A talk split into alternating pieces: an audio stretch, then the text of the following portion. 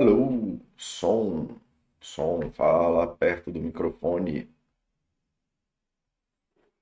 Temos áudio e vídeo aí?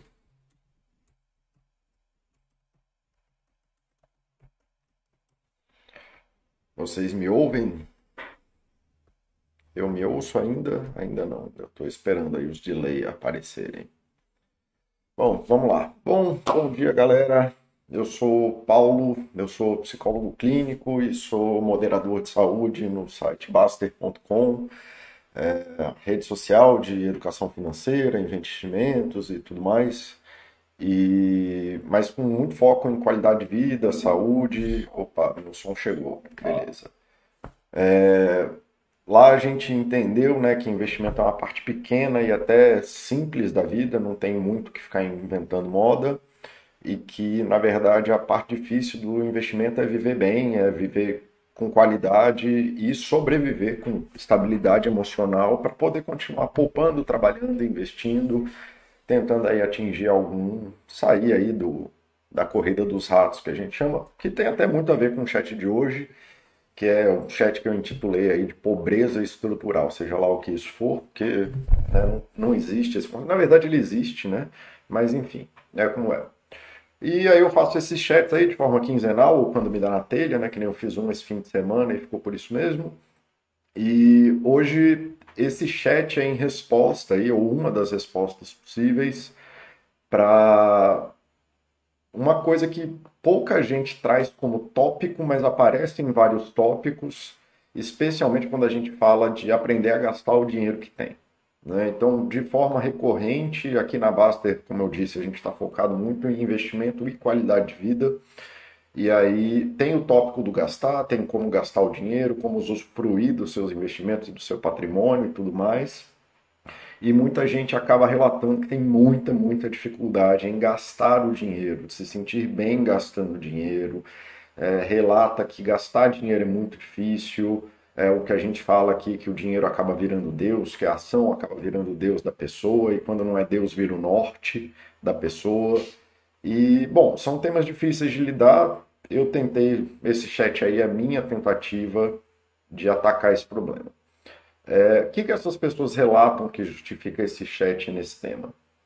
Que eles geralmente, quem faz esse tipo de tópico, geralmente relata que veio de uma situação de pobreza ou de uma situação aí de ter pouco dinheiro ou de uma família que estava sempre enrolada em relação a dinheiro e que hoje em dia eles não conseguem, assim, eles têm tanto medo de perder dinheiro ou de ficar sem dinheiro e tudo mais que acabam não conseguindo gastar ou não conseguindo usufruir do trabalho é, esse tópico também aparece de outras formas com pessoas que é, saíram da pobreza por educação, concurso público, bons trabalhos, e relatam uma insatisfação muito grande com a própria vida, ou não sentindo que, apesar de ter melhorado a qualidade de vida, pelo menos em termos estatísticos ali, do que a estatística fala que é qualidade de vida, de continuar se sentindo mal, continuar vivendo mal, com um sentimento ruim em relação àquilo que tem, não se apropriando das coisas que é, desenvolveu para si.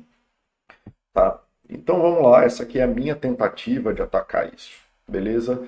E eu vou atacar isso pelos conceitos estruturais. Eles são famosos aí pelo machismo estrutural e pelo racismo estrutural. Eu vou explicar um pouco melhor. Talvez até vocês tenham uma compreensão melhor do que, são esses termos conceitualmente falando dentro da academia, né, academia é, educacional, para poder entender que quando a gente está falando de racismo estrutural ou de machismo estrutural, eu não estou falando que você é machista, que você é racista. A gente está falando de sistemas sociais, de desenhos sociais que favorecem algumas coisas. Mas aí eu já estou entrando no tópico, é mais fácil eu ir começar o, o chat de uma vez. Então, bora lá. Bom, pobreza estrutural é o tópico aí hoje. Então, tá, da onde que isso vem? A gente tem uma perspectiva hoje em dia que é a perspectiva biopsicossocial. De novo, gente, eu já falei disso, porque eu falo disso sempre porque essa é a visão contemporânea de psicologia. Não tem nem que inventar além disso, porque é uma coisa bem consolidada. Grande parte aí das ciências da saúde conseguiram cheirar um consenso, mesmo que venha de origens diferentes, que venha de lugares diferentes e tudo mais, eles chegaram a esse consenso em algum lugar de que nós somos seres biopsicossociais. Isso significa? Que todos nós somos um ponto focal, então é tipo a gente aquela boia de mar, sabe? Que tem várias ondas empurrando a gente o tempo inteiro, e existem essas três forças que ficam empurrando a gente pra, de um lado para o outro, assim, mas que a gente é o ponto focal, é onde essas três forças convergem, e aí alguma coisa tem que acontecer, mas tem sempre essas três forças agindo, tá? A biológica, que é, seja lá, se você faz parte, se você está vivo e faz parte né, da vida, você tem aí um campo biológico que pertence à tua espécie, a gente tem cinco dedos na mão, a gente tem dois olhos, dois braços, ou braços, ou menos ou mais cabelo, olhos de forma geral, somos sensíveis à visão, temos boca, essas coisas. São essas estruturas que definem você como espécie, são estruturas rígidas geralmente, elas mudam durante a vida, mas elas mudam de formas bem fechadinhas e características da própria espécie e por aí vai.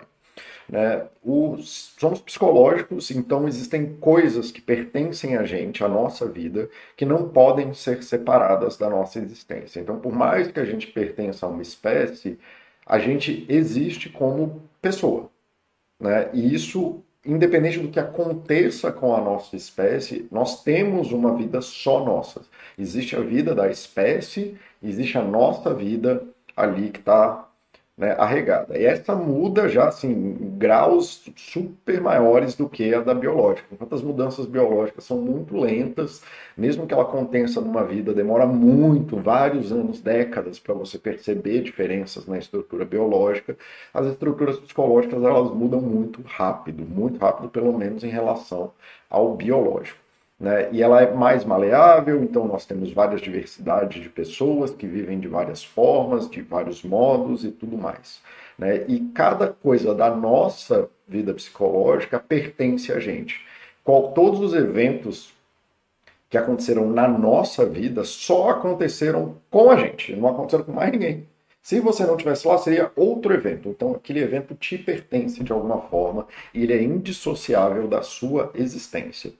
Tá? E somos seres sociais, nós somos inseridos num mundo social aí, e a cultura sendo a mais maleável, a que menos tem arrego de fato na, na, na realidade das coisas mesmo, no mundo material. E cada cultura se desenvolveu aí a partir de inúmeros biológicos, inúmeros psicológicos, para constituir aí alguma coisa que a gente chama de cultura e acaba desenvolvendo uma história, modos específicos, soluções específicas para os problemas e tudo mais sendo uma das que mais transita, então, dentro da mesmo da variabilidade humana, a gente vê uma variabilidade ainda maior de culturas, de formas, de soluções de problemas, né? variabilidade de carros, de preferências por cores, de preferências por roupas, e o tanto que tudo isso transitou é, na história humana, apesar de psicologicamente, biologicamente, a gente ter ficado mais ou menos estruturado aí nesses 5 mil anos de humanidade contemporânea. Tá? E aí lembrando que essas características elas existem, são separadas para fins de estudos, para poder estudar melhor certos problemas, certas situações e poder agir de forma mais efetiva no mundo, ou ter uma compreensão melhor de certos aspectos daquele de um problema. Então, ah, nós temos esse aspecto do social, nós temos esse aspecto do psico e esse aspecto do bio, tá? Os especialistas, tipo eu, eles têm a mania de achar que tudo está no lugar que é o lugar que eles estudaram. Então, os neuros acham que está tudo no cérebro, os psis acham que está tudo na vida da pessoa, e o antropólogo acha que está tudo na cultura, mas isso é uma bobagem, porque está tudo interligado. Você é esse ponto focal indissociável. Você não pode sair disso. Você é isso neste momento e a todo momento. E a todo momento essas forças estão atuando sobre você. Né? Eu tento explicar que é você responder essa pergunta dissociando essas três partes é perguntar por que, que um carro se movimentou da casa até o restaurante. Tá? Um carro não se movimenta por causa do motor, nem por causa das rodas, nem por causa do volante, nem por causa do motorista, nem por causa do desejo do motorista de chegar em algum lugar, nem a existência do lugar que o motorista quer. Todas essas coisas confluem naquele momento para esse evento acontecer. Você tira qualquer uma delas ou o carro não vai andar, ou o motorista vai para outro lugar, ou ele vai ter que achar outro lugar, ou se o motorista tiver outro desejo, ele vai para outro lugar. Então, todos os fatores que existem em volta desse evento fazem o carro ir para aquela direção. E tirar um não é causa daquilo, tá? Que aí é o que a gente entra na tal da falácia meteorológica, que é uma coisa que acontece muito na psicologia, que é Falácia meriológica, por definição, é predicados psicológicos que são aplicados ao ser humano e a outros animais como um todo não podem ser aplicados inteligivelmente às suas partes, tais como o cérebro. Então, resume, reduzir o funcionamento humano a uma parte do cérebro, por exemplo, é uma falácia meriológica. E reduzir o funcionamento do ser humano ao social também é uma falácia meriológica. E reduzir o, o ser humano a um trauma, que é uma coisa que eu vou falar mais tarde nesse chat, também é uma falácia meriológica. Nós nos comportamos como um todo numa complexidade imensa de coisas. E aí a gente estuda e separa essas coisas para, de vez em quando, quando as coisas se alinham, a gente poder agir efetivamente sobre um problema. Então, quando o cara tem um infarto, a gente sabe que a gente precisa fazer alguma coisa lá biologicamente, vai lá ter que cauterizar alguma coisa, ter que abrir uma artéria tudo mais. Então, esse conhecimento do biológico permite que a gente haja efetivamente para salvar o cara que está infartando. Mas por que, que ele teve um infarto? Ele teve um infarto porque a artéria está entupida, ou ele teve um infarto porque ele comeu mal a vida inteira, ele teve um infarto porque ele teve estresse, ele teve infarto porque ele é homem e vive numa sociedade mais agressiva, que tende que homens estejam sempre mais sob estresse, e por aí vai. Todas essas partes compõem aquele infarto. Mas naquele momento foi muito importante a gente ter o conhecimento específico do fisiológico para poder tratar o infarto. Porque se não trata o infarto, a pessoa morre e aí não faz mais sentido nenhum fazer qualquer avaliação sobre a pessoa. Então, de forma geral, o que eu estou tentando explicar é: seu pulmão não respira, seu estômago não come, seu olho não vê e seu cérebro não sente. Você respira, come, vê e sente como um todo. Tá? É um corpo que faz essas coisas junto dessa tua história de vida, junto de uma biologia apropriada, junto com o teu social. Beleza? É, e, mais uma vez, não existe nenhum que é mais ou menos importante. A existência humana é a relação desses três, interconectada e confluindo e retroagindo uma na outra. Todos estão acontecendo agora, neste momento, e tudo que acontece em você sofre influência dos três. Mas, como eu disse na situação do infarto, de vez em quando é mais importante a gente fazer alguns ataques específicos. Tá? Hoje, deixa eu ver se vocês então, ok, beleza, então aulinha dada, parece que ninguém tem nenhuma dúvida. Seguimos, vamos ver, galera do YouTube também está de boa aqui, sem falar nada. Seguimos então.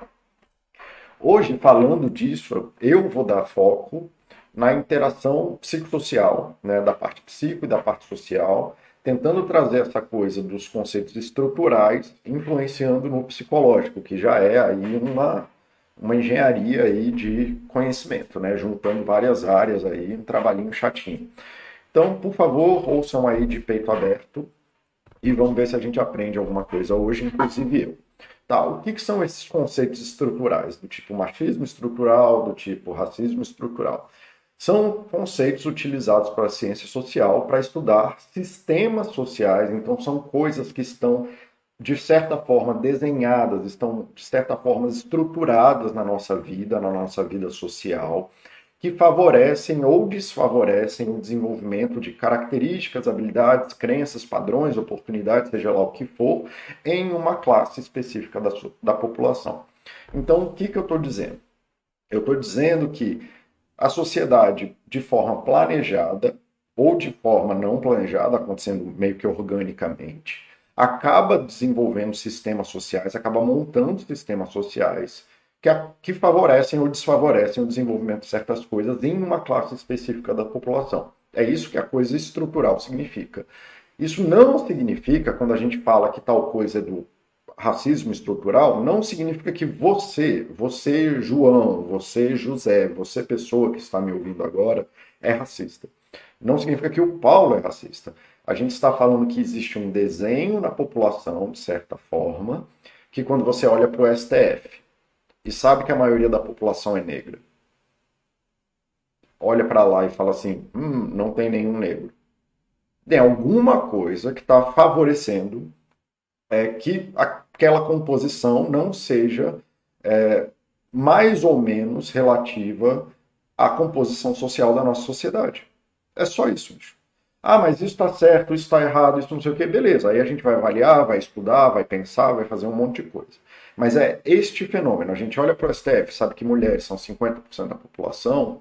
A gente olha para o STF e fala assim: hum, Ah, não, mas Paulo era isso, isso e aquilo. Mas a gente tem o dado histórico e a gente sabe que sempre foi assim. Então existe alguma coisa que causa uma disparidade entre aquilo que a gente tem da porcentagem populacional da pessoa com o grupo que ocupa aquele lugar, que por acaso é um lugar de poder bem importante.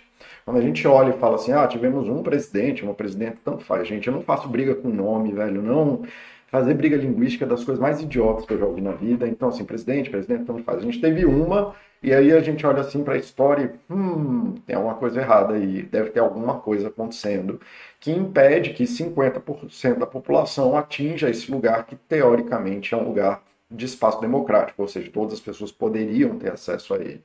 Então, assim, é só isso, gente, é só isso. Conceitos estruturais não significa que você odeia mulheres e você não quer uma mulher presidente. Se você é assim, odeia mulheres e não quer uma mulher presidente, você é um idiota. Né? Então, assim, aí não é sobre isso, é sobre você ser uma pessoa idiota. São coisas diferentes.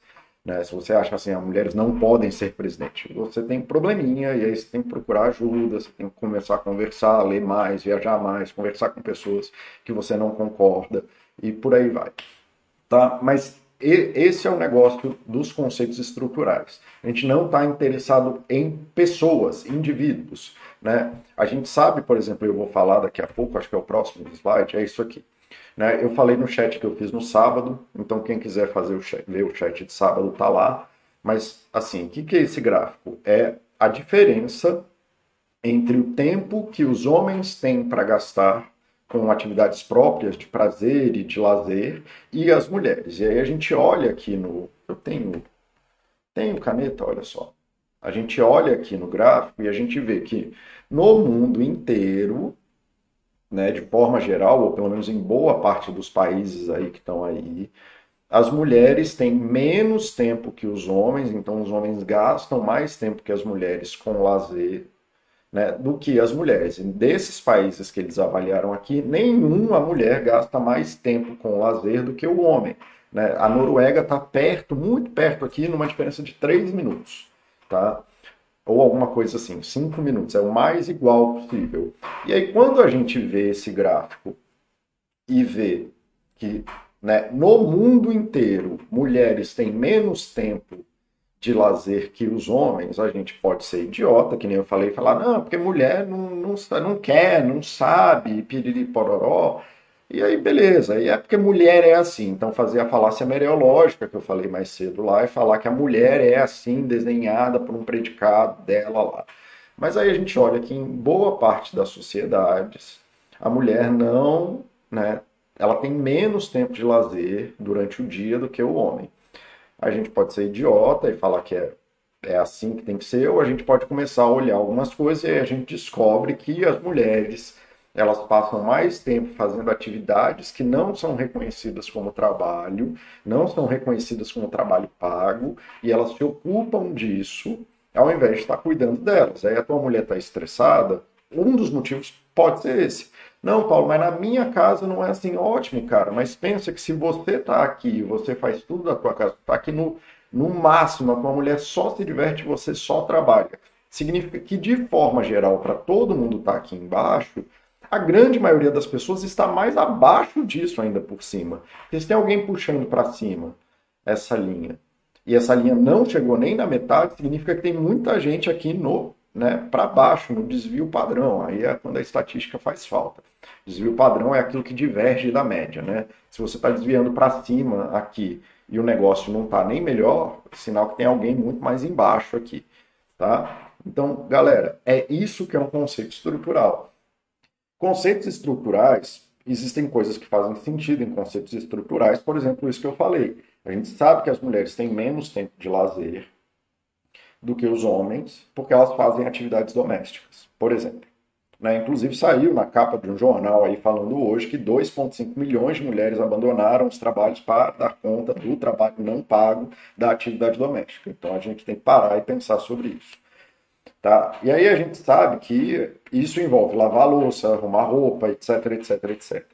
Mas quando a gente fala isso, a gente não está falando que você na sua casa tem um problema, querido. Então parem de pessoalizar as coisas. A gente está fazendo um retrato, um corte é, da sociedade de forma inteira e achando fatores que influenciam essas coisas que, por exemplo, fazem mulheres terem vidas de qualidade pior, porque elas têm menos tempo de lazer.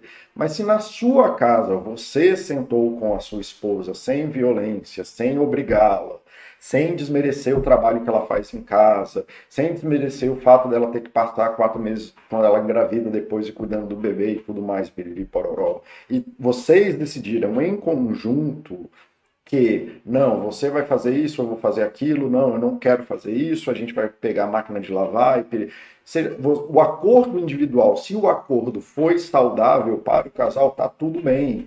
Tá? Um conceito estrutural de machismo estrutural que vai falar que ah, mulheres lavam louça. Não é sobre a sua casa, é sobre o geral da população. Se vocês, num acordo leve, tranquilo, onde as pessoas assumem responsabilidades e dividem essas responsabilidades, cada um por si, reconhecendo aí no dia que sua mulher está cansada, exausta, ela não lava louça, você não é um babaca que xinga ela, tá tudo bem. No dia que ela está cansada, lá mesmo que ela seja dona de casa, você não vai ficar puto que ela não fez o jantar, tá tudo bem, bicho, tem várias soluções. Mas, de forma geral, estatisticamente falando, no grande grosso do mundo, a gente sabe que não é isso que, que acontece e é isso que está falando neste gráfico aqui. Isso também vale para as mulheres, para não ficar enchendo o saco do cara que ele tem que lavar louça ou fazer isso. Se ele quer contratar alguém para lavar, se ele quer botar máquina de lavar, tudo bem. Aí você também precisa aí de um pouco de bom senso de se você quer a louça limpa dos seus outros, acima de tudo, tá? Mas aí Cara, é negociação individual que cada um faz na sua própria vida, de forma geral, não é reflexo unitário do, desse maior. Ok? Deu para entender melhor o que é um conceito estrutural, deu para entender melhor que um conceito estrutural não está xingando você. Quando a gente fala de racismo estrutural, a gente está falando de não haverem negros no STF, não está dizendo que você é racista, e se você é racista, procure ajuda, querido. Se você acha que negros não valem o mesmo tanto que você, ou que eles não têm valor, ou que eles são menos que você, você precisa de ajuda, porque você é uma pessoa que está em sofrimento e causando sofrimento no mundo. Tá? Não é sobre isso. É sobre essas disparidades de a gente ver em cargos XYZ terem uma desproporção de pessoas de certa classe em relação àquilo que a gente possa é, ver como reflexo na sociedade. Suzana, o poder de negociação intracasal é político. Temos 3% das legisladoras mulheres a favor de quem vão ser as leis dos homens ou das mulheres. Suzana, não sei. Não sei, de verdade. É... E, mais uma vez, eu não sei se o, a negociação. Eu não, eu não consigo dar esse pulo é, que você está falando de a negociação intracasal e das legisladoras. Eu consigo afirmar claramente que se a gente só tem 13% das legisladoras, é, mais uma vez, isso demonstra um, algum desenho que impede que isso aconteça na na de que 50% das mulheres acessem as, as vagas do legislativo. É, existem uma porrada de coisa isso, mas novamente, assim, você trazer essa briga da louça, seja lá, eu falo briga da louça, com esse peso político é complicado é muito, é muito complicado.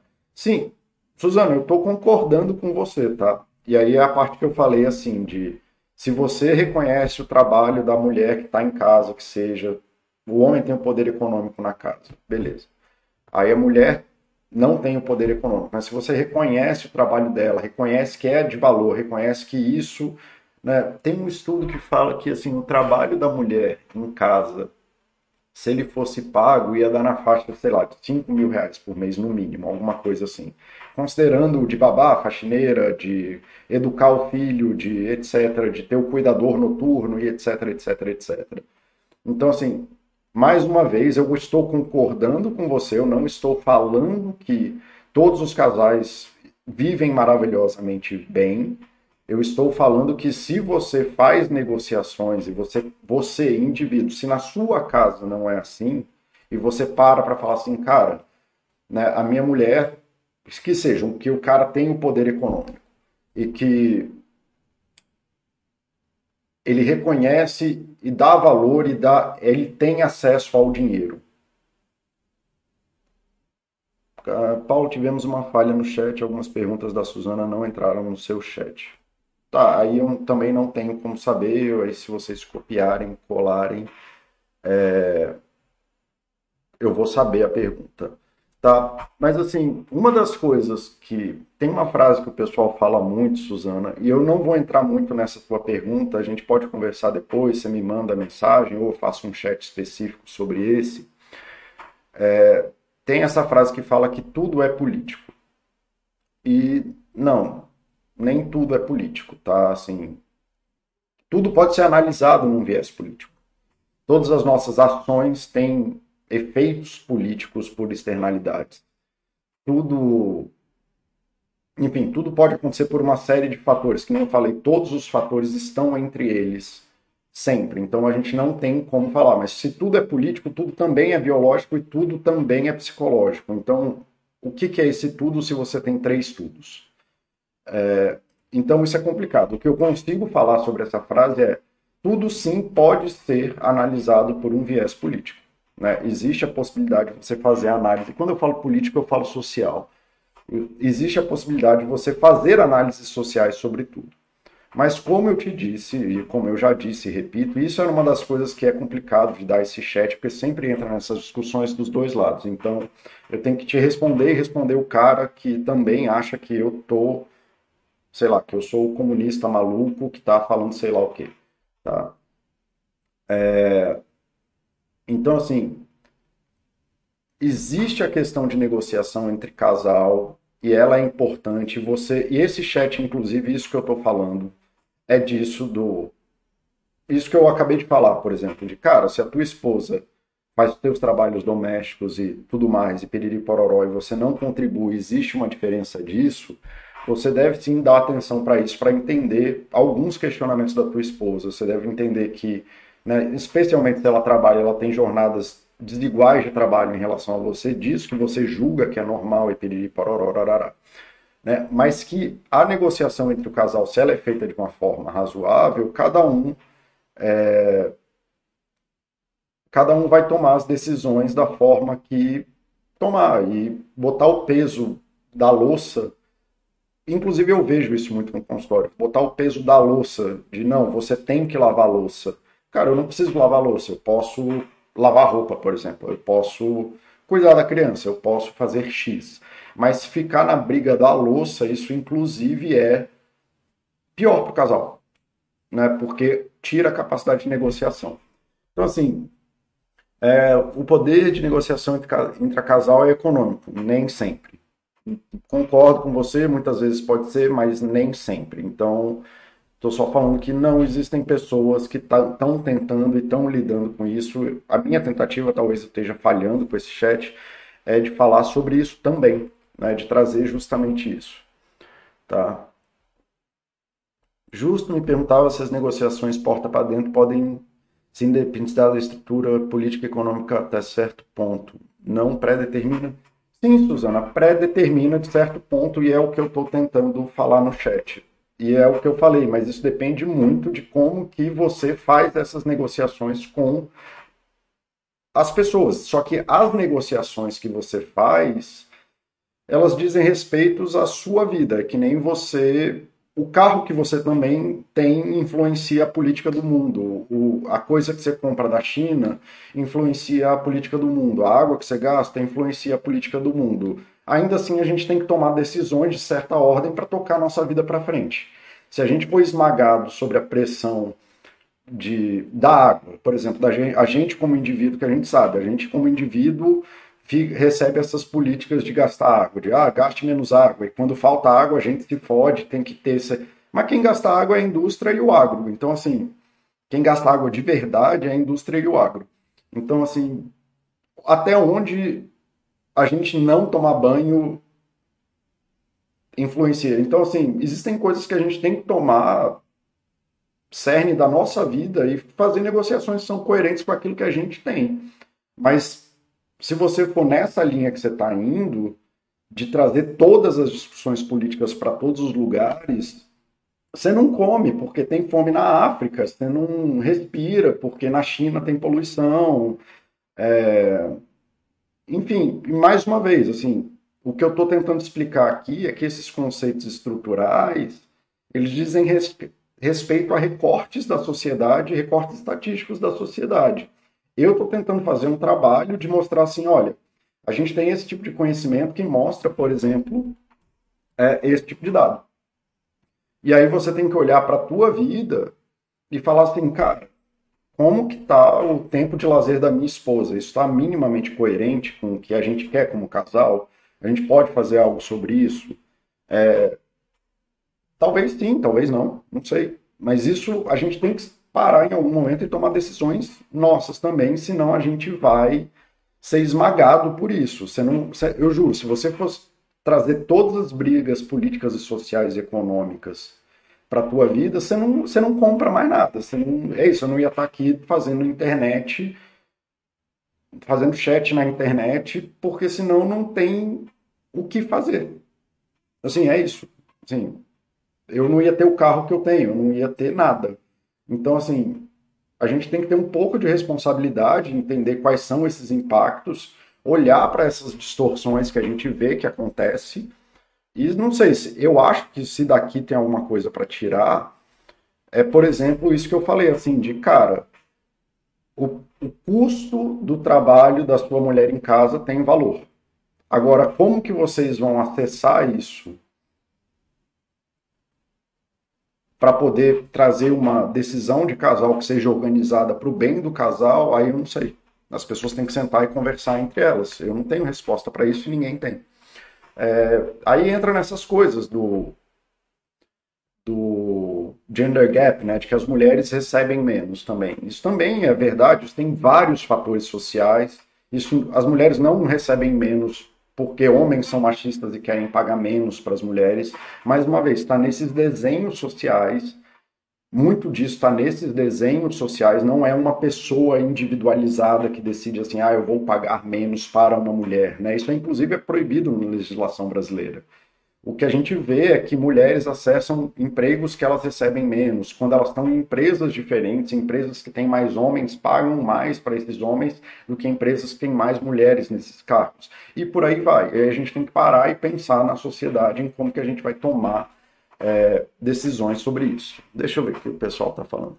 Meu combinado com a patroa é que ela se dedica a cuidar das crianças, fazer inglês e academia, mas eu vejo que os parentes dela têm um preconceito por ela fazer.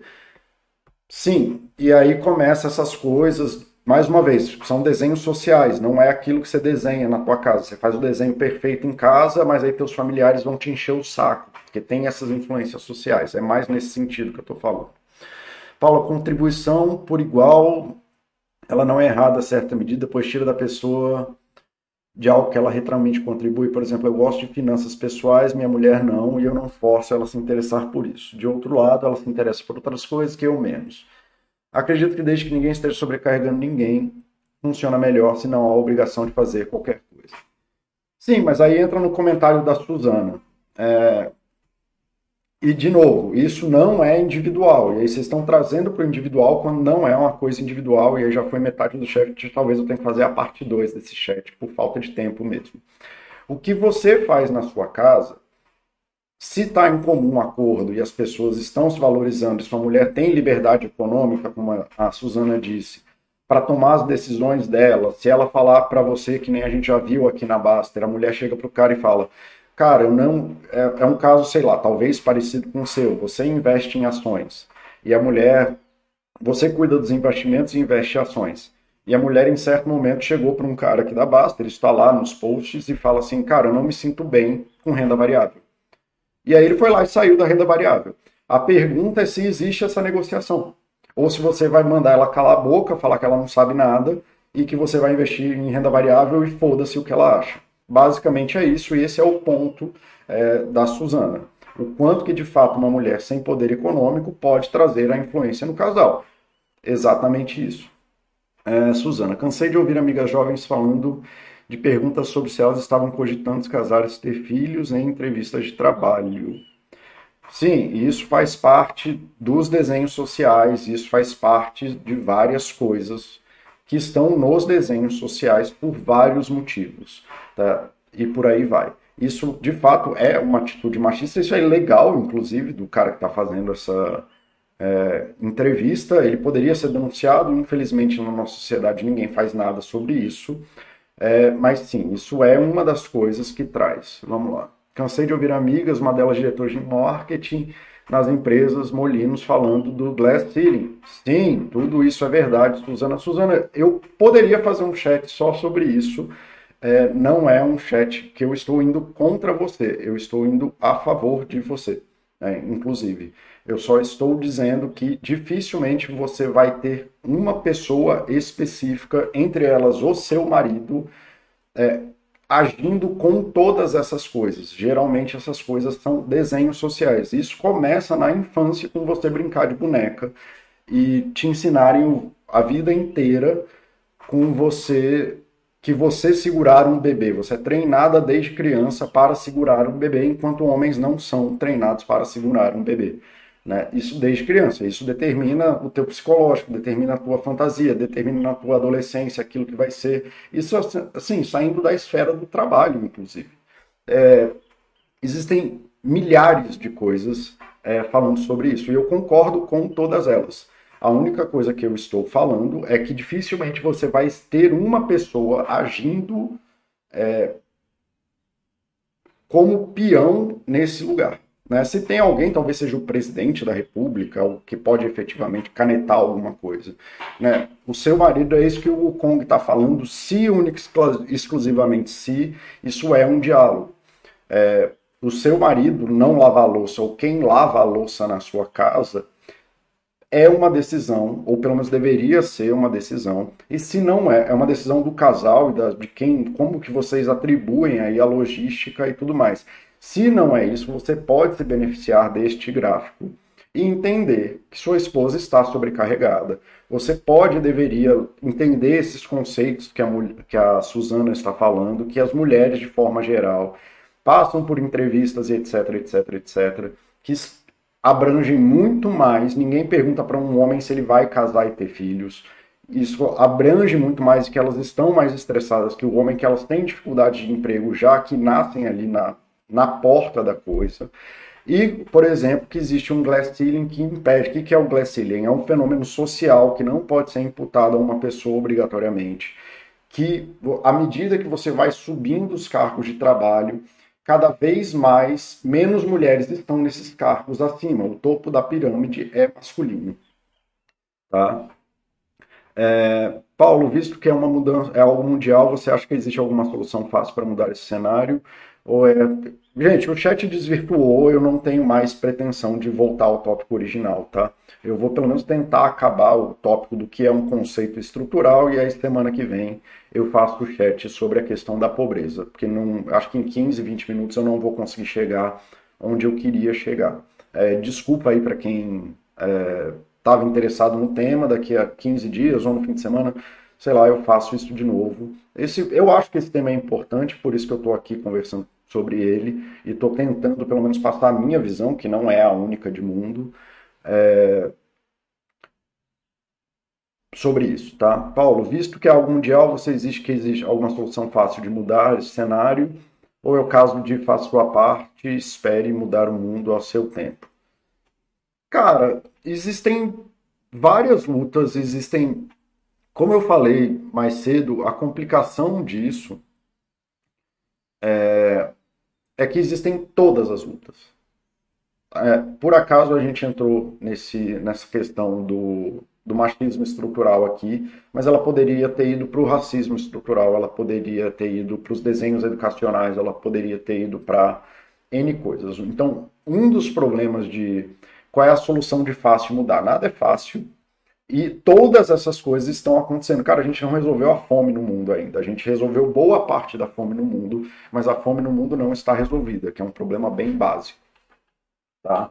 Então, assim, é, existem N lutas que a gente também não sabe quais são as lutas que de fato promovem benefícios. A gente vem tentando, a gente, com várias legislações em vários mundos, vão produzindo vários efeitos. À medida que essas mudanças vão acontecendo, a gente vai compreendendo melhor qual é o, o papel de cada uma delas e como que cada uma delas age no mundo. Então a gente tem, aqui no Brasil a gente tem as cotas que as cotas raciais, cotas indígenas e cotas de pobreza, elas vêm se provando de forma efetiva de combater isso.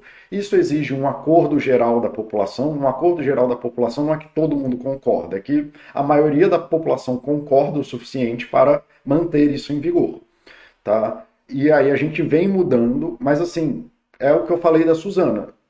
Existem todas as lutas, todas, absolutamente todas, e mais vão acontecer. Então, a gente vai elegendo aquilo que é importante para gente. Eu elegi, para mim, duas que são importantes e que eu trago como uma luta contínua. Então, que é a questão LGBT+, e a questão da violência contra a criança. Né? Então, são dois temas que eu sempre trago nos meus chats, porque essa é a minha luta, e eu efetivamente coloco isso como pauta dos espaços em que eu posso ativamente fazer alguma coisa sobre isso. É, mas, cara, a luta vai ser por mudança social, por, espero eu, que chats como esse, que ajudem as pessoas a entender que existem essas disparidades sociais, que essas disparidades sociais não são. É, elas são normais no sentido de que isso aqui é uma norma, né? isso aqui é a curva que está acontecendo, então isso é normal, mas que isso não é uma coisa. É, que precisa ser assim, não é uma coisa estática e não é uma coisa é, que a gente precisa disso. E que isso tem efeitos, muito daquilo que a gente acha de que a mulher é histérica, por exemplo. Não, cara, porque ela tá fudida. E você reconhecer que a sua esposa tá fudida, ou pelo menos reconhecer os motivos que ela tá fudida. Né? Às vezes não é que ela não é histérica, né? Cara, é pensar assim, até pouco tempo atrás a mulher precisava da assinatura do marido para ter trabalho, velho. Mulher não podia ter propriedade. 100 anos atrás a mulher não podia ter propriedade. Então, assim, é, é muito louco isso, saca? E eu vi esses dias aí num post qualquer desses de internet, alguma coisa assim de. É, você é contra a escravidão? Você é a favor da escravidão? Aí a pessoa, não, claro que não, né? Escravidão não é razoável.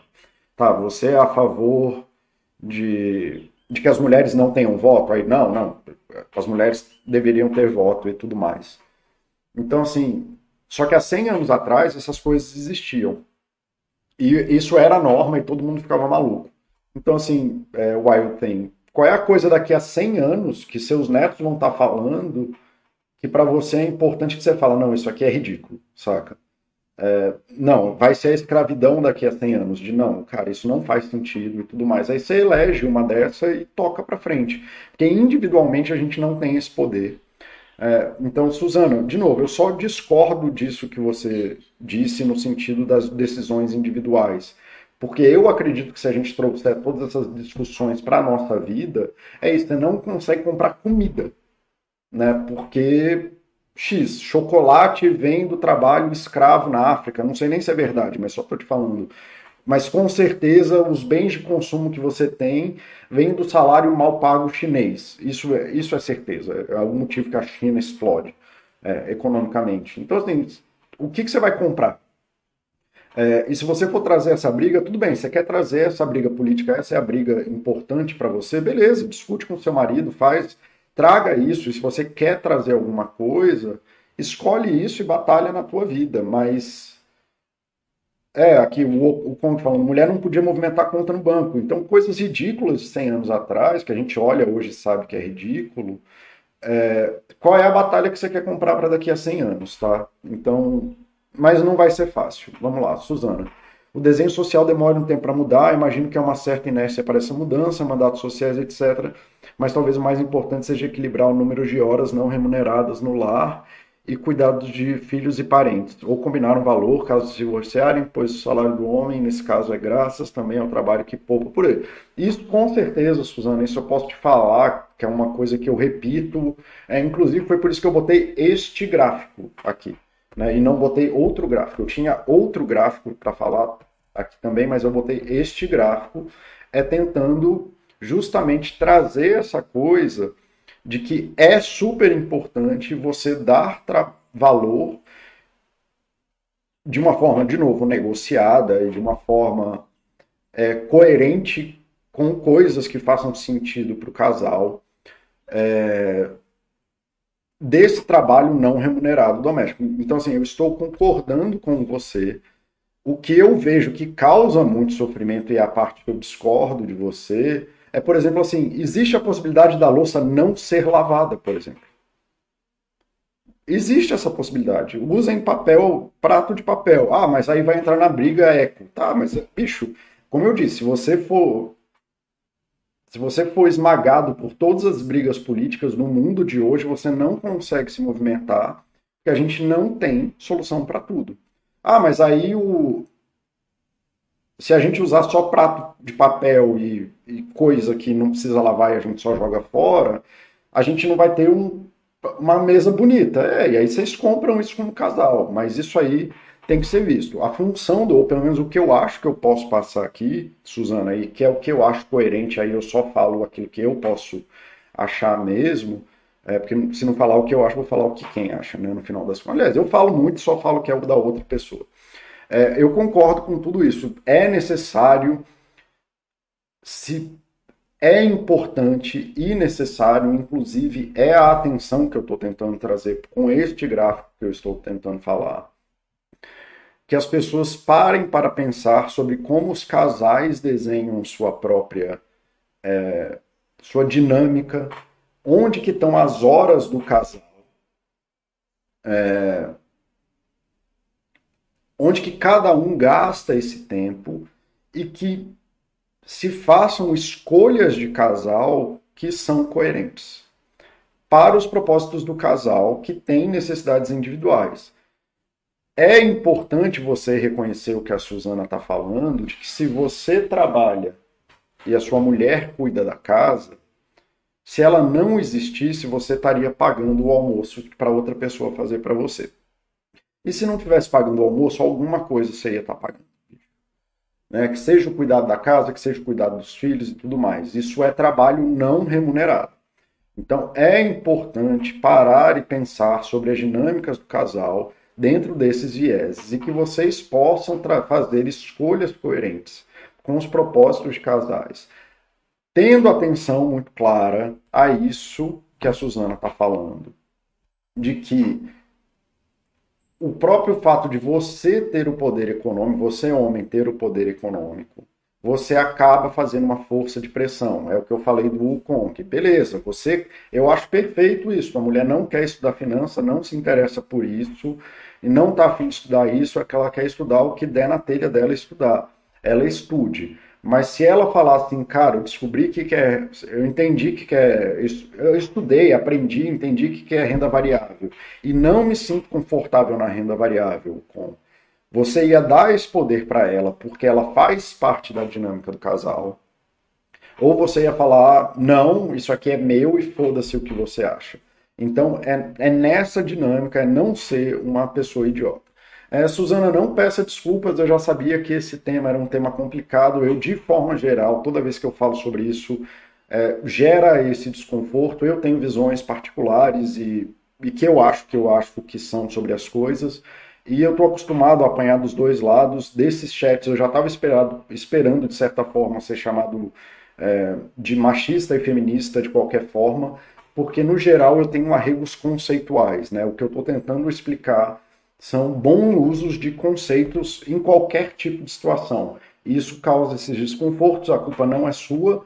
É, eu estou me predispondo a estar nesse lugar. Eu não acho que você está errada em nada do que você falou, eu só estou tentando te explicar que isso que eu estou te falando, assim, de se você trouxer essa briga política dessa forma para todas as ações, você pode ficar tranquilo que você está abrindo mão de alguma outra briga e que aí você é culpa dela. Você pode trazer essa briga política no sentido. E que eu falo briga não é briga, tá? Mas você pode e deve trazer discussões, essas discussões sociais e políticas para o mundo, para dentro de casa, para tomar decisões coerentes para poder fazer coisas, né? Inclusive assim de que se uma mulher está tentando, quer ver um outro exemplo, Suzana, que não é o que você trouxe?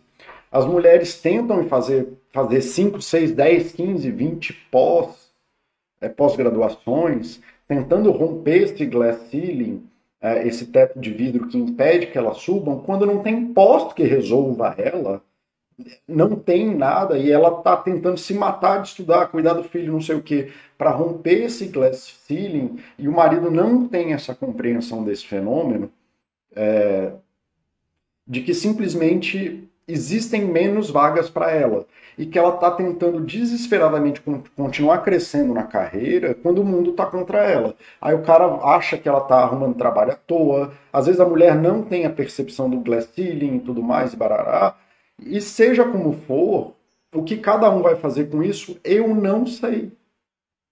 Se ela vai mudar de emprego, e aí isso, o casal vai topar essa mudança de emprego para um lugar onde ela tenha mais oportunidade. Se vai orientar para uma transição de carreira que seja mais isso. Se, você, se como casal eles vão topar o risco de mudar para uma empresa que seja mais consciente socialmente para poder fazer mudanças. Todas essas coisas são possíveis, mas o que, que cada um vai fazer, eu não sei. Eu sei que diariamente as pessoas têm que tomar decisões para seguir em frente. Infelizmente, o mundo é assim. Tá? Então, Suzana, desculpa se eu trouxe algum desconforto.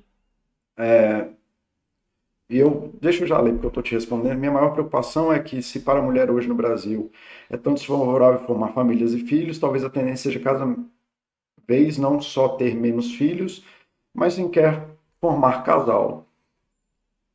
Algum desenho vai aparecer, a tendência já é ter menos filhos, isso já é uma tendência que vem acontecendo. A gente saiu de quatro, acho, três filhos para um ponto qualquer coisa filho. A, a população do Brasil já está numa tendência de decréscimo, isso já é o natural, então isso já está acontecendo. É, as pessoas estão com uma tendência de formar casal. Eu não sei, Suzana. Eu vejo o contrário na, depois de toda a revolução que a gente teve, não sei o que, eu tenho visto cada dia mais as pessoas mais desesperadas para casar. Então, não sei, mas isso é só de cheiro, eu não, eu não sei isso mesmo, tá? É... Então, sim, mas os desenhos vão acontecer. Se a gente não mudar os desenhos, as pessoas vão achar outras soluções que sejam ter menos filhos, que sejam trabalhar para o exterior, trabalhar para empresas de certas formas e por aí vai. Aí entra na pergunta do Wild Thing, que é, cara, qual é a mudança que a gente vai ter? Não sei. Né? Eu gostaria de um mundo que tivessem mais mulheres no legislativo. Eu acho isso um mundo decente. Esse mundo dos 100 anos na frente. Eu geralmente dou preferências de voto para mulheres, quando a coisa é minimamente coerente com aquilo que eu acredito. É, e por aí segue, assim, a gente faz o que pode, mas é isso. O que, que o meu voto influencia no grande esquema da, da eleição? efetivamente o meu voto individual, nada, porque a minha decisão individual afeta muito pouco esse esquema social. Tá? E por aí vai. É, deixa eu ver aqui o que, que o Osho está falando. O mundo é maior do que nós, as mudanças são graduais, porque pessoas venciam histórias de mundo que precisam de coesão e coerência. Sim, concordo. Tentar se apartar dessa continuidade é uma tarefa impossível que, que conduz a um lugar pouco saudável e não gera mudança real. É isso, vira no só, só gera conflito, né? No entanto, tomar ciência de um padrão de mundo pouco desejável pode levar a um lugar de transformação na própria vida, gerar pequenas mudanças reais que se adaptam, adaptam ao fluxo de mundo. Exato, assim, Suzana, para mim é a questão, assim, essa, se você traz essa questão para a tua vida e tudo mais, isso é uma coisa que você pensa, cara, isso é justo, isso é legítimo, só cuidado para não se afogar nisso, Assim como para mim a questão da violência contra a criança, e quem acompanha meus chats sabe que esse é um exemplo que eu tento. Hum, cara, eu macero aqui o tempo inteiro, quase todo chat que tem uma brecha para falar sobre isso, eu falo sobre isso, na tentativa de mudar as coisas, na tentativa de explicar para as pessoas que violência contra a criança é uma coisa complicada. Eu tento trazer muito disso da questão da liberdade sexual, da liberdade de escolha de vida sexual das pessoas, de que as pessoas elas podem fazer essas escolhas e viver bem e tudo mais. Mas é isso, assim, o que, que o Paulo aqui pode fazer também? Nada. E se eu for brigar com todo mundo o tempo inteiro sobre isso, eu também vou me afogar aqui, não tem muito que a gente possa fazer, é nesse sentido do Osh. É, Wild Thing, exato, esse gancho da fome foi ótimo, a solução todos sabem qual é, mas ninguém resolve efetivamente, individualmente ninguém pode resolver. E eu sei que obrigar seu filho a comer o prato todo também não resolve. Então, assim, como que resolve isso? Não sei, bicho. Se a ONU não sabe, a Unesco não sabe, é complicado. É, aconteceu exatamente isso. Quase desse jeito que você narrou. No meu caso, eu conversei, tentei explicar do que se trata, que tem muita informação ruim na internet. No meu caso, eu ganhei, ela também ganhou, fizemos um acordo de que se investimos, por exemplo, 10 X, guardando 5 para uma viagem. Em alguns casos, acordos que beneficiam os dois dá certo. Cara, é isso, assim, não. Eu, eu acho assim que se você está no ponto de separar porque você não pode investir em ação, você é um cara que deve parar e pensar nas suas prioridades da vida. É, mas é isso, assim, cara, o que, que vocês como casal estão dispostos a fazer? É, e ela parece ter uma voz ativa e achou um comum, achou uma troca lá que faz sentido para ela e para você e segue. É, enfim, eu não sei se eu, eu vou falar aqui nos últimos cinco minutos, que é, eu acho que é o que é o final, é um bom final para essa conversa que a gente teve. Eu vou mudar o nome do chat, inclusive. É, vou mudar para os conceitos estruturais. Inclusive, eu espero que quem não tinha conhecimento desses conceitos, pelo menos é, aprendeu alguma coisa sobre como que eles funcionam e como que eles atuam. Eu acho que essa discussão foi muito produtiva. Suzana, não se desculpe por ter trocado a ordem do chat. Um, porque isso é uma escolha minha, eu poderia ter falado não vou responder. Eu acho que as suas perguntas foram absolutamente pertinentes. Desculpa se eu te causei algum desconforto, eu fiz você se sentir mal a partir disso. No final das contas, é só a minha visão dessas coisas. Não quer dizer que você esteja certa ou errada, nem quer dizer que eu estou certo ou errado. Eu só consigo assumir aquilo que eu percebo no mundo. E essa é a minha visão, que é um pouco tendenciosa para a coerência conceitual, que não obrigatoriamente está ligada às coisas do mundo e como as pessoas têm que fazer as coisas também. Mas não se desculpe, eu achei esse chat maravilhoso, inclusive. É... Vou fechar ele, que, talvez seja aí, fico muito feliz que eu fiz esse slide. Então, são essas pressões sociais que a gente está falando. Então, assim, esse é um outro gráfico que fala do. Essa coluna aqui é quantas horas por ano uma população trabalha. E aí aqui está marcado do Brasil, dos Estados Unidos, da África do Sul e da Alemanha. E quanto que o GDP, né, o, o ganho per capita aí, de cada pessoa, né? Você pega todo o, o, o que foi produzido naquele país, naquele ano, e divide pela população. Não é o melhor número do mundo, mas é o que tem nesse gráfico, ele serve para o propósito dele. Então, em 1950, no Brasil, a gente trabalhava duas mil horas, ou pelo menos deve ser mais, porque no Brasil o dado é tudo cagado sempre, mas seja como for, o que importa é a gente estar tá numa linha descendente, e pode ser mais, mas a gente continua numa linha descendente, eu acho que o importante é entender essa linha descendente aqui, tá? E que a gente vem ganhando mais por hora trabalhada. Né? A gente trabalha menos e ganha mais do que se fazia aquilo, ajustado aí pela inflação e pelas diferenças do custo de vida. Então, de forma geral, a gente tem melhorado economicamente nosso país. Né? Na Alemanha, uma coisa absurda, né? as pessoas saíram aí de 2.400 horas para 1.500 horas, 1.400, sei lá, ganhando muito mais em média. Estados Unidos teve uma mudança parecida com a do Brasil, a gente só começou mais atrás, se pá, a gente avançou muito mais que eles, inclusive, né? aliás, tamanho da, da linha mostra, a gente melhorou muito mais do que os Estados Unidos melhorou, é, e sendo que a gente começou mais atrás, então a gente acelerou muito mais, a gente cresceu economicamente de forma melhor e de qualitativamente melhor, só que a gente está no mesmo lugar que os Estados Unidos estavam em 1950, porque a gente estava mais atrás. Mas o importante aqui para mim é a África do Sul. Né? E aí desse aqui, quem quiser abrir o artigo, tem ali, eu, eu enfim, tem o link aí, tem tudo, é, que vem mostrando que a África do Sul as pessoas trabalham muito mais em horas por ano do que em qualquer um desses países atualmente, mais do que no Brasil, mais do que nos Estados Unidos, mais do que na Alemanha.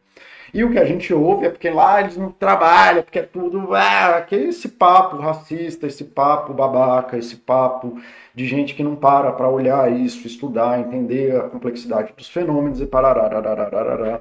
E aí a conclusão da galera do All World in Data é o fato de pessoas nos países mais pobres trabalharem muito mais do que nos países mais ricos. Então vejam, os pobres trabalham muito mais do que você. Pobre não é vagabundo, tá? Parem de maluquice.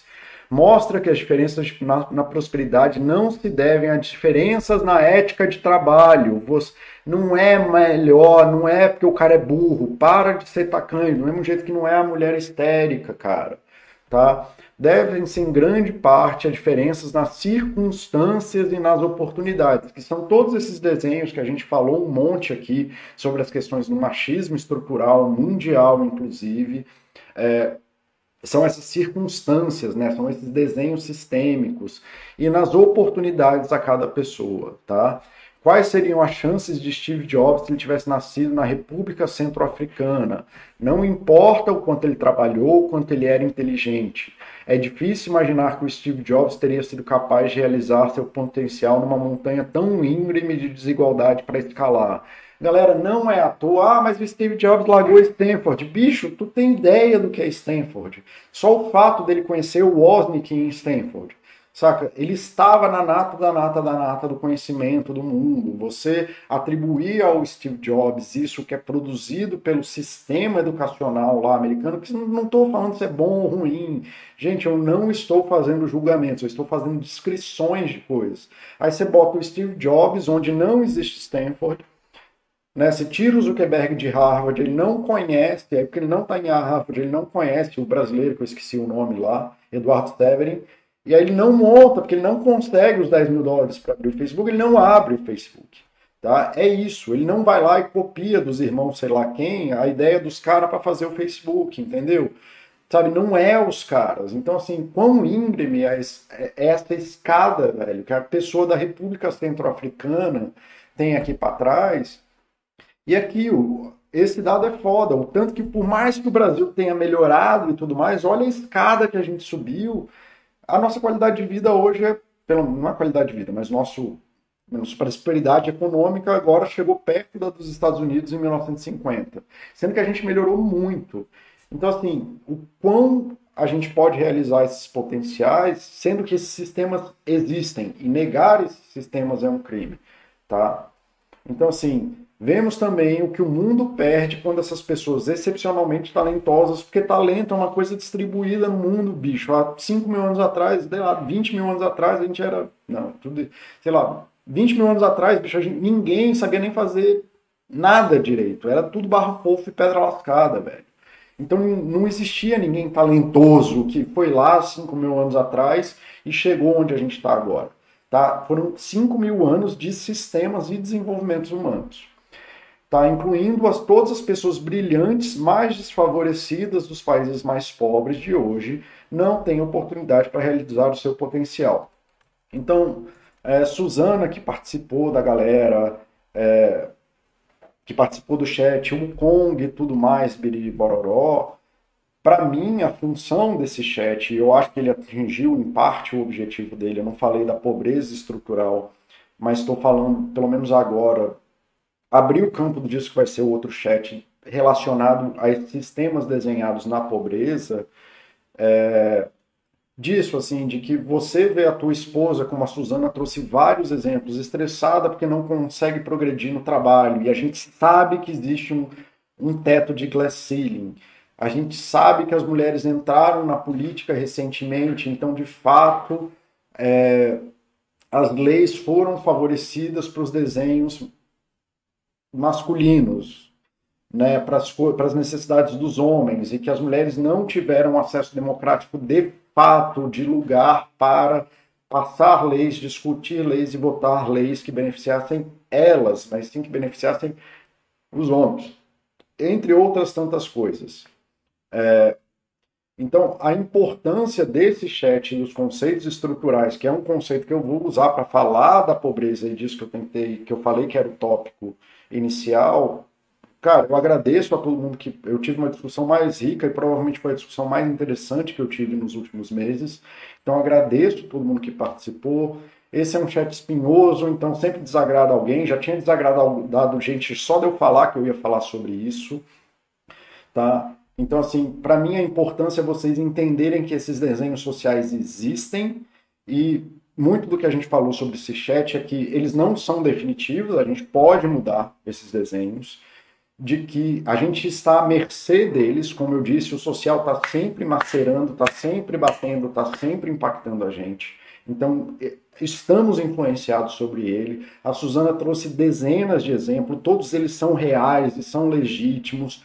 Do homem controlando o desenho, o poder econômico da casa e se valendo do poder econômico da casa para dominar a mulher, que não tem o trabalho dela reconhecido, das disparidades de acesso ao legislativo, do glass ceiling, da, da mulher não se sentir segura andando à noite, então ela tem menos acesso ao lazer porque à noite ela se sente em perigo de ser estuprada. Então tudo isso existe o tempo inteiro. E para mim a função desse chat, que não, era, não foi para o caminho que eu imaginei, mas que foi para um outro caminho, é a gente começar a olhar para esses desenhos, começar a olhar para essas coisas para poder tomar atitudes, como o Wild Think perguntou, que sejam coerentes para a nossa vida. E aí, só trazendo o um meu adendo aí, de que é, é, importante a gente também, se, aliás, como o Oshi bem disse, da gente se conectar com isso, para ter mais conhecimento de mundo, para poder tomar decisões mais coerentes com aquilo que é importante com a gente, mas também sem ser sobrecarregado disso, bicho, porque o sofrimento está no mundo, está em todos os lugares. Para você ter seu emprego, alguém não teve emprego. É, para você comer, você, você comprar comida afeta a inflação, porque você é demanda. Então, você comprar, comprar coisas afeta a inflação. Então, porque você está consumindo a coisa, se ninguém estivesse consumindo, ela ia cair de preço. É, então, assim, é impossível a gente se responsabilizar individualmente pelos desenhos sociais, mas a gente pode olhar para os desenhos sociais, ver o que disso faz sentido nas nossas buscas, entender que o negro não é burro, como o cara da África, da República Centro-Africana não é idiota, né? Assim como o Brasil não é, o brasileiro não é incapaz e a gente fez um um trabalho brilhante, cara, em melhorar ali em quase 25% a nossa produtividade, aumentando a nossa renda para conseguir chegar onde os Estados Unidos estavam em 1950. Mas não é vagabundagem nossa, a gente, muito pelo contrário, fez um trabalho maravilhoso, se você for olhar em dados estatísticos. Né, que esse cara aqui não é que o cara da África é vagabundo, pilantra, fudido, o cara tá fudido de tanto trabalhar e trabalhar num sistema que traz baixa produção, que paga pouco, ele está preso nesse desenho de ciclo social, isso sem contar expoliações e etc, etc, etc. Então, assim, é para olhar para esses desenhos, olhar para essas coisas, atribuir ao social o que é dela, o que é dele, para poder tomar decisões mais coerentes na sua vida, sem fingir que essas coisas não existem e ainda mais falando que ah, não é porque a mulher não consegue chegar no STF porque não merece. Cara, larga de ser idiota, para, pensa, estuda, leia. Ah, é porque não? Porque não, esse negócio de ter filho não impacta nada na vida da mulher, impacta pra caralho, é um dos maiores determinantes. Ter um filho é, é um dos maiores determinantes de progressão de carreira que existe para a mulher, tanto em salário como em oportunidade, como em flexibilidade de vida e tudo mais, e piriri pororó, e por aí vai, cara. Então, assim, parem de achar, velho, que essas coisas e culpabilizar pessoas por coisas que elas não têm opção. Você provavelmente está culpabilizando alguém por isso, você só é a parte que se beneficia desse sistema. Né? Mesmo que você não saiba. Tá? Mesmo que você não tenha escolha. Não tem nada de errado em você se beneficiar. Né? O que você come hoje não tem nada a ver com um desenho que promove fome na África e você parar de comer hoje porque tem fome na África não resolve nada. Mas você não reconhecer que você tem acesso a um desenho que favorece que você tenha comida e diversidade de comida e falar que o africano é idiota, burro, não sei o quê, e que por isso ele tem que se fuder, isso é só maluquice da tua cabeça. Tá? Então, isso são os conceitos estruturais, vou mudar o nome do chat, vou mudar para conceitos estruturais.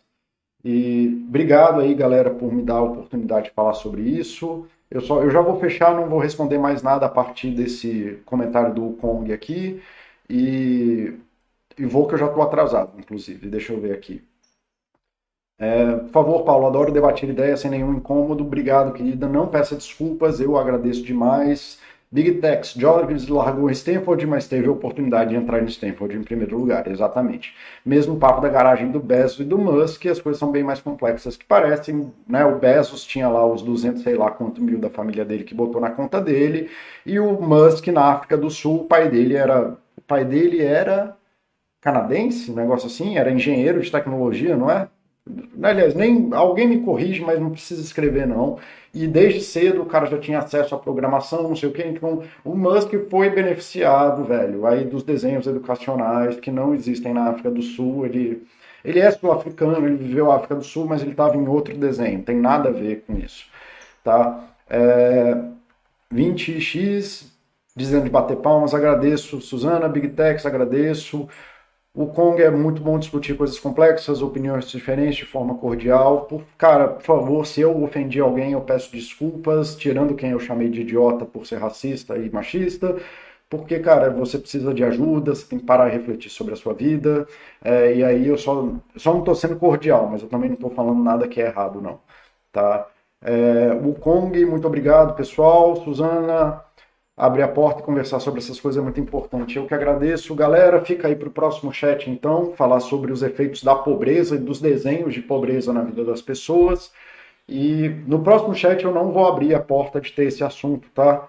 É, se quiserem eu faço um outro chat, mas eu quero dar no outro chat, quero fazer um outro chat. Então eu vou tentar pegar, se aparecer esse assunto dos conceitos estruturais, eu vou mandar assistir esse. Tá, galera? Falou, foi lá. É, foi mal não ter feito o que eu falei que ia fazer, mas eu, tô super feliz com o que aconteceu. A gente se vê daqui a 15 dias. Tchau, tchau.